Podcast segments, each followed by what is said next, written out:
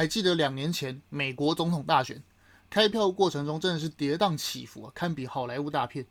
最后揭晓是民主党的拜登击败川普当上美国总统，国民党跟柯文哲一帮人啊，高兴到好像他们选上总统一样啊，说蔡英文押错宝，说现在应该要三军戒备。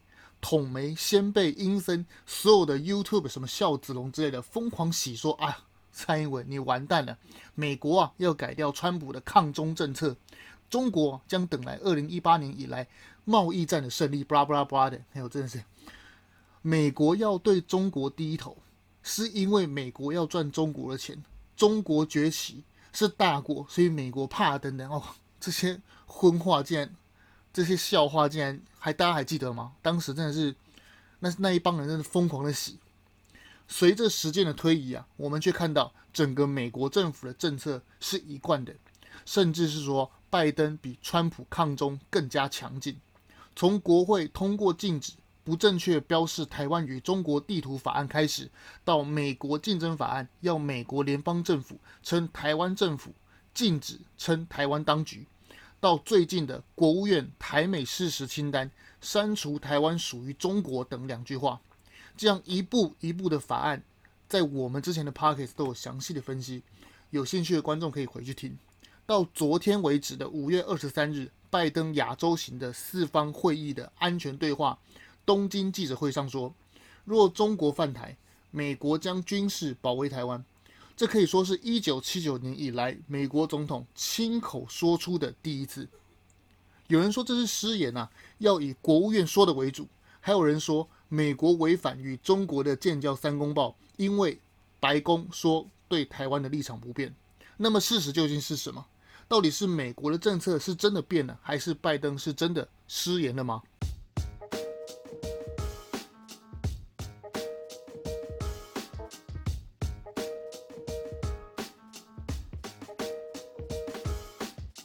我们一起说真话，事实需要让更多人知道。欢迎收听《荣耀台湾》Podcast。很多所谓的专家说啊，美国又在玩两手策略了。拜登先是脱稿演出失言，说要武力协防台湾，结果呢，丢个烂摊子给国务院来洗地。每次啊，都是前进一步再退两步，玩两手策略。台湾啊，不要高兴得太早，等等。当然嘛，人谈政治，通常都是以人为出发点去讨论众人之事，本来就会有许多自己的情感和知识框架为基础，再去评论所有的人事物。那些低能的发言啊，我就先不谈了。我们来谈谈几个重要的论述。在讲之前啊，先说一下，我当初是支持川普的，熟悉我的观众都知道，因为当时啊，拜登的竞选政策是要解除对中国的关税。以及各种对中国的那那些啊贸易战以来的松绑的政见，而现在拜登用行动证明他比川普还要川普。我呢则是就事论事，熟悉我们的听众都知道，我的节目其实很少去谈论什么情绪性的发言，什么国民党就是烂啊，民进党就是好这种废话。这边呢、其实就是就事论事的谈事实。另外呢，就是有人在粉砖上提到问我说啊，叫我去跟民进党反映说最近防疫保单之乱的事情。我真的要认真说，我不是谁的打手，也没有收谁的钱来当自媒体。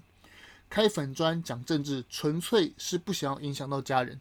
平常我有自己的事要忙，而录 Podcast 呢，纯粹是因为脸书降我的流量，所以我从这边开了一个 Podcast，还有推特那边也开了账号。至于为何想要当自媒体，则则是希望让社会知道什么是事实。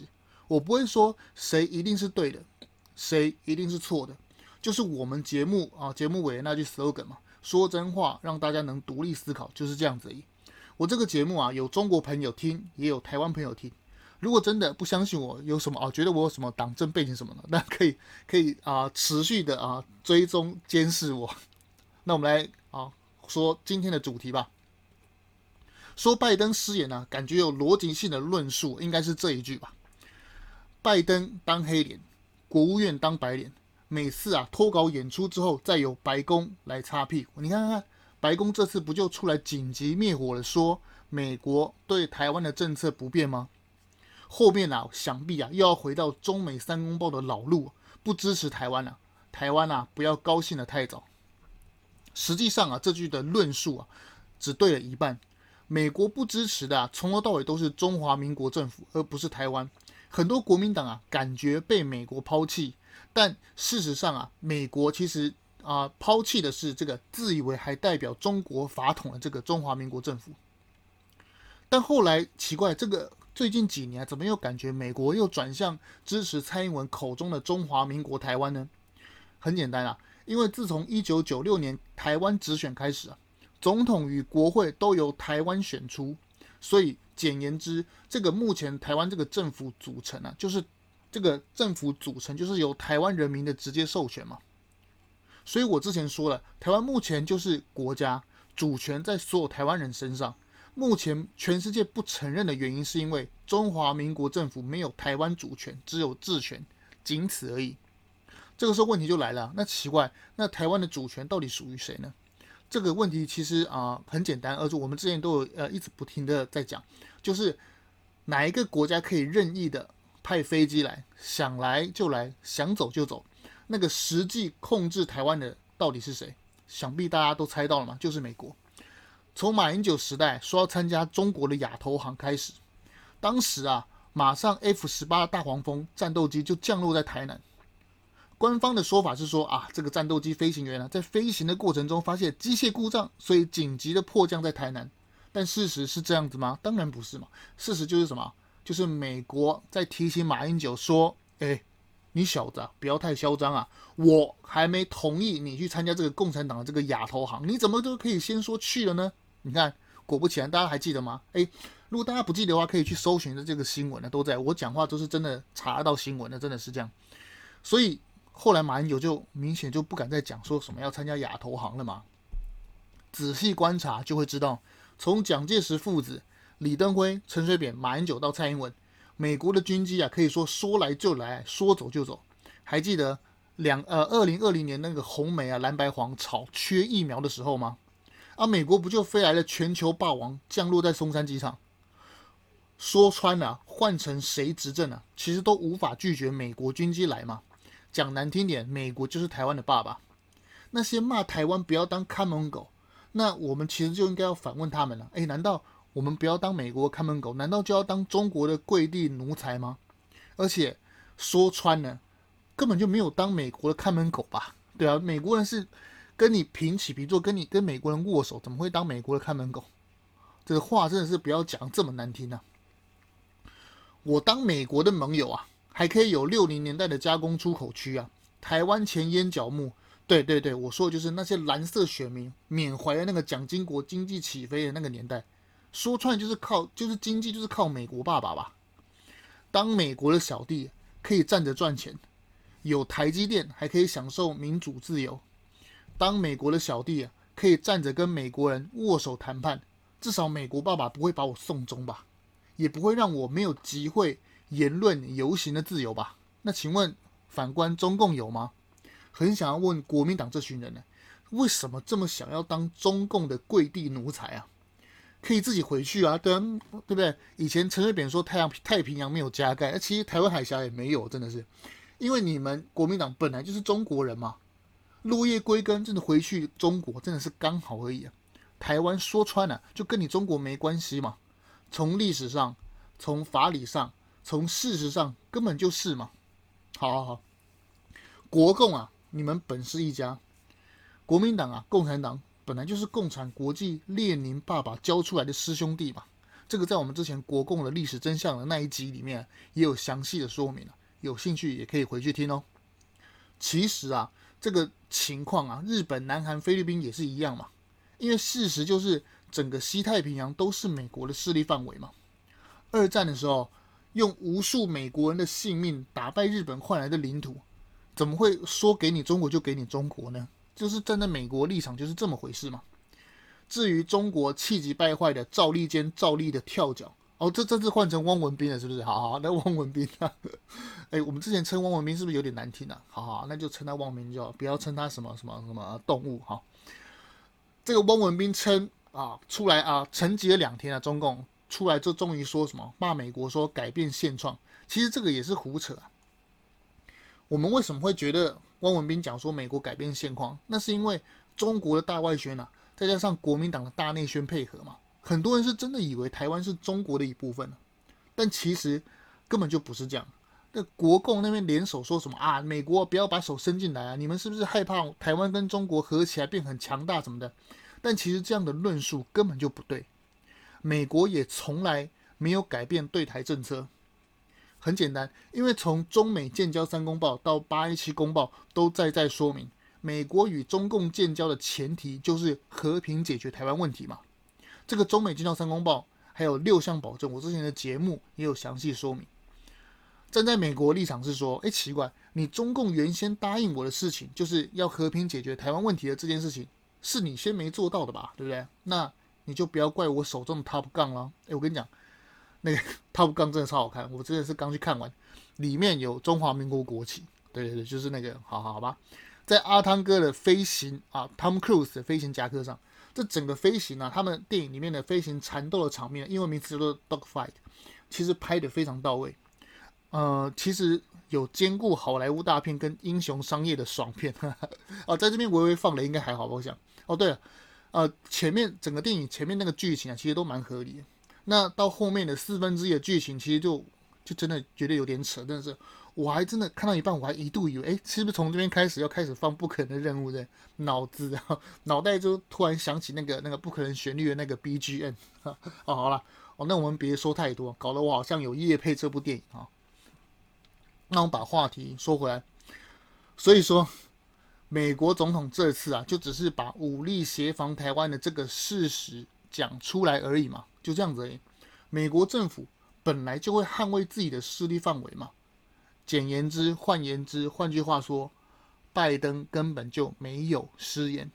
就好像有人说，有人要侵犯到啊这个屋这个屋子的这个前院的草坪，这个屋主自然会出来说：“哎，请离开，我告诉你，不要践踏我家的草坪，不然就问我手中的 Top Gun 同不同意。”就是这样子而已嘛。台湾。自始至终到目前为止，我以后我还不敢保证啊。自始至终到目前为止，都站在美国那边嘛，都是美国的势力范围内吧。然后很奇怪，台湾就有人跳出来说什么啊，我们不要选边站，真的是台湾从头到尾都站在美国爸爸那边。结果现在反过来说什么不要当美国的看门狗，不是很奇怪吗？这句话羞辱到两个人呢，羞辱到台湾人的智商跟什么？跟美国爸爸，美国爸爸还说哎奇怪。我什么时候把你当狗啊？真是很奇怪，还说那这句话真的是很不尊重人叶玉兰委员，你是不是拿头头脑是不是哪里有点不清醒啊？拜托，当什么看门狗啊？好好好，如果你硬要说台湾当美国看门狗，那也行。那我就反问你们国民党一句嘛：你国民党为什么要当美国看门狗？当了七十几年，当到现在突然说，哎哎，突然指着民进党说，哎，民进党你不要当美国看门狗，靠，是谁先当他妈的看看门狗当了七十年？你结果你现在反过来说，哎哎，不要当看门狗，哎，那之前当看门狗的是谁？不就你自己吗？莫名其妙嘛，真的是。哎，我刚刚是不小心啊，太激动了啊！好，好，这句话其实，这句话就是被美国保护七十年、受惠最多的国民党口中说出来，大家是不是就可以知道红购的渗透有多么厉害？连这种没逻辑、是非不分的话都能说出来啊，真的是。哦，所以拜登没有失言，好吗？美国自始至终的政策都没有改变。美国不承认的是中华民国政府，但是却要保护台湾，才弄个台湾关系法的国内法来保护台湾。啊，节目的最后，我们还要讲另一个问题啊，就是既然对不对？既然你荣耀台湾，你既然说美国爸爸对台湾这么好，那干嘛要排除台湾在印太经济架构里面呢？对，你这个不是玩两手策略吗？对不对？很简单，很简单，大家不要急，很简单。这件事情呢、啊，其实要跳出台湾这个视野，用全局看就可以知道利害关系了。如果只站在台湾的角度去看这件事情，当然很容易被统媒甚至那些蓝色媒体啊操弄啊，那些谣言操弄，就很容易就是有一个错觉，就是说啊，美国爸爸是不是就故意把我们排除在那个新的亚太的经济架构外面？那是不是根本就是对我们好，是对我们假的？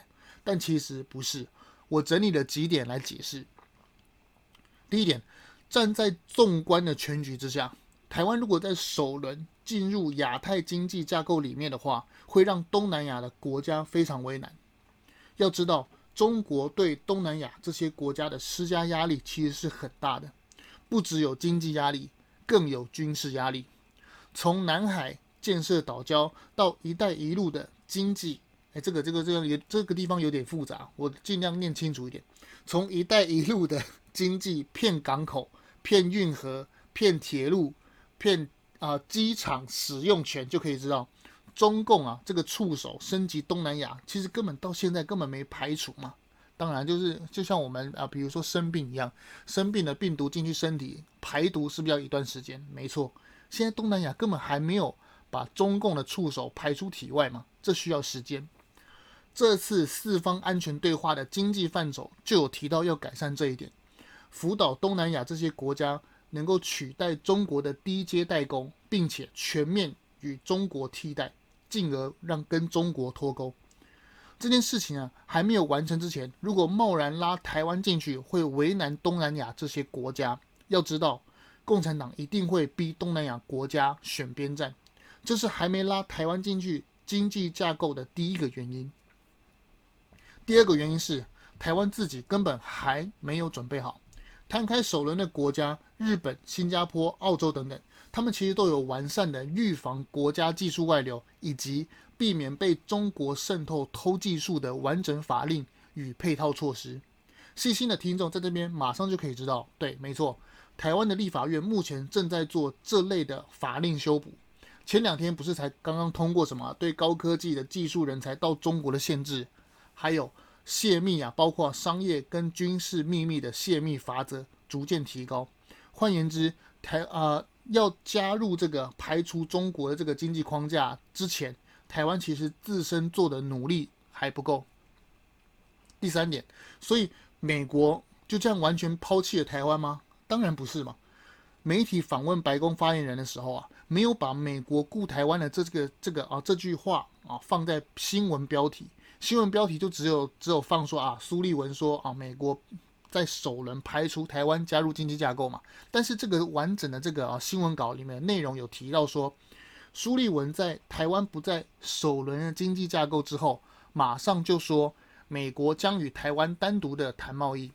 就是我国那个政务次长邓振中，不是就跟美国商业部的戴琪正在接洽吗？就各种的条件与法令规则相关一对一的辅导，就是美国跟台湾现在正在做的事情吗？怎么啊？这样怎么能说是美国抛弃台湾？当然不是嘛，应该是说对台湾有特殊的待遇才是啊，对不对？开玩笑，我都一对一辅导，对不对？One one by one，台湾的高科技产业可不是一般的国家可以替代的，更遑论东南亚国家。哎，我这边没有贬贬低的意思啊。文道有先后，术业有专攻。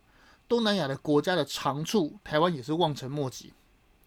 所以美国并没有抛弃台湾，只是怎样？只是从亚太的经济架构里面把台湾拉出来，单独来辅导，就这样。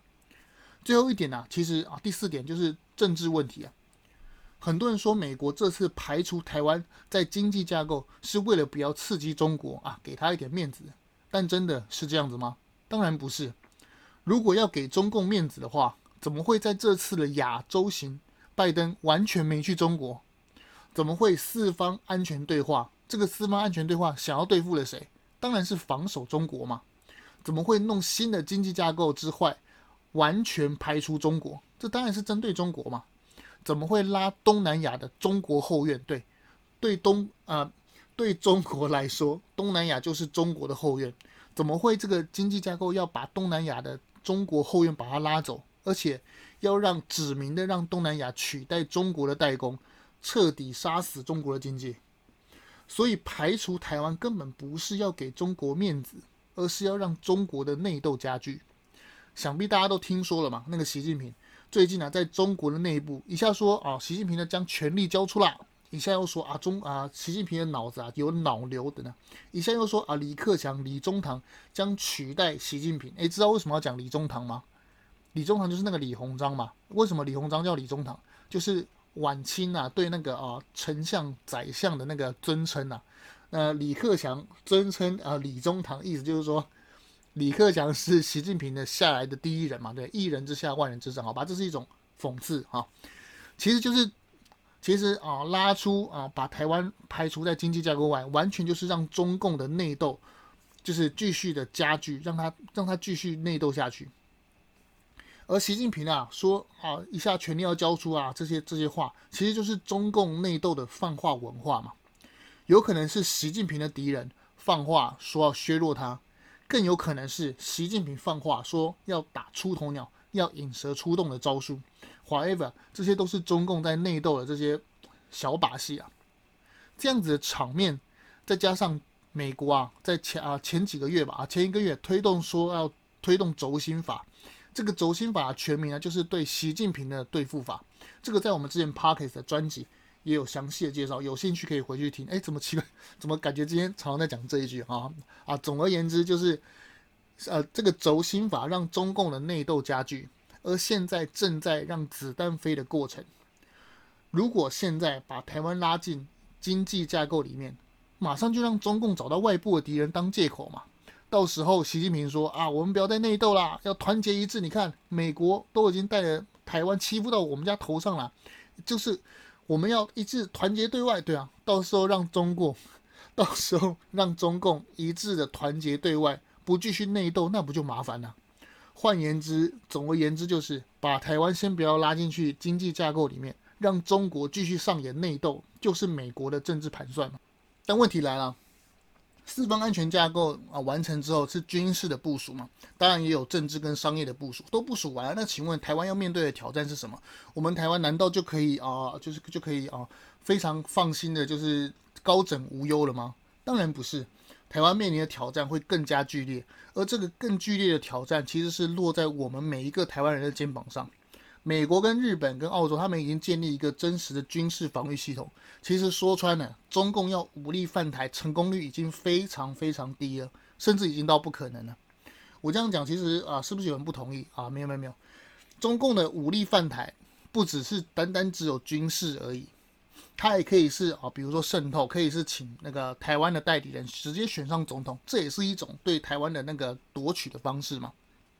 就像我们上一集提到。要比如说对台湾动武要花四千亿美金，对不对？花那么多，对不对？我倒不如花个一千亿美金，直接弄个台湾的代理人选上台湾总统，那不是很 OK 吗？我直接花很多钱请很多名嘴，请很多媒体，那些一直在那边讲啊中国好，中国棒。你看台湾的大外宣不就一直被洗了吗？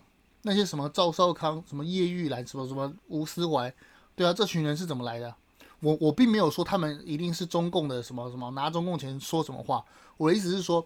中共的大外宣渗透跟他的那些啊思想跟不对的谣言，已经渗透到台湾很多人的头脑里面。而如果台呃中国在军事方面叫武统台湾，已经变成啊不可能，甚至是几率非常低之后，那他会在哪里加大他的力道？很简单，大家都猜到了，会在台湾的内部加大撕裂台湾的力道，而且他会让怎么样？让台湾下一次的选举怎么样？用更多的力量来让来颠覆了台湾的选举嘛？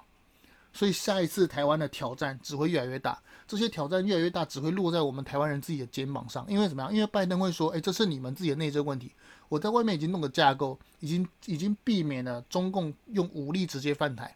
那至于中共要怎么样和平的，呃，keyword 啊，和平的让啊渗透洗脑台湾，这就是台湾自己要做的功课。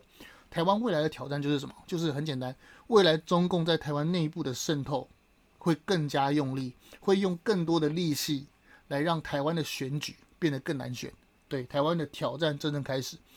呃，我我做 Podcast 真的是 没有拿什么人的钱啊，我的我的最大的这个啊最大的这些客户就是各位听众。那啊、我这边的水一点都不深，我尽量分析的浅显易懂。我也呃我也尽量就是看能不能，因为政治其实真的是非常枯燥。大家知道啊，大家想要听的人其实也不多，真的。我也很想要讲一些什么电影啊什么的，就那些什么啊吃喝玩乐，甚至是讲一些好笑的话，这样子，这样其实流量会更高，对不对？但是，我我就是开这个目的就是要从一而终嘛，对不对？我不喜欢搞阴谋论，我只是把前因后果的啊因果关系的逻辑把它整理清楚，好讲给各位听，讲给大家听。水一点都不深，真的不用加入会员。啊，如果你也觉得我的分析不错，欢迎追踪我的频道，并分享给更多亲朋好友，就是对我最大的鼓励。哦，对了，如果是朋友这种那种听到政治就气急败坏，什么听到民进党就吵架那种，请斟酌使用。说真话需要勇气，让我们来一起独立思考，让社会更进步。然后台湾，我们下次见哦。